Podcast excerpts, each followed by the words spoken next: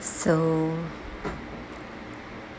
today is the Mother's Day, and I used to compliment the mothers I admire.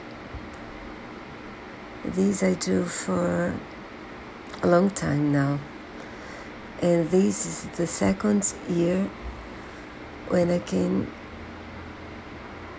call my aunt because she's not there anymore. She died in the beginning of last year. And she was a very special person. She took good care of me and my sister when we were young. She invited us to live with her and my mom at her place for a year.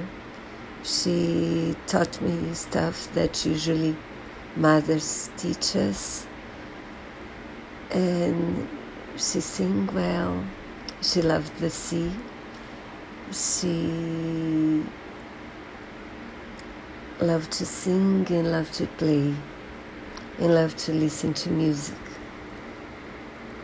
And she played by ear.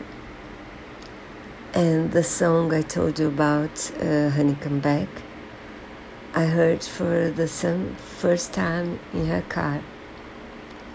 So I guess I'm missing her today. Happy Mother's Day to any of you who listen to me today.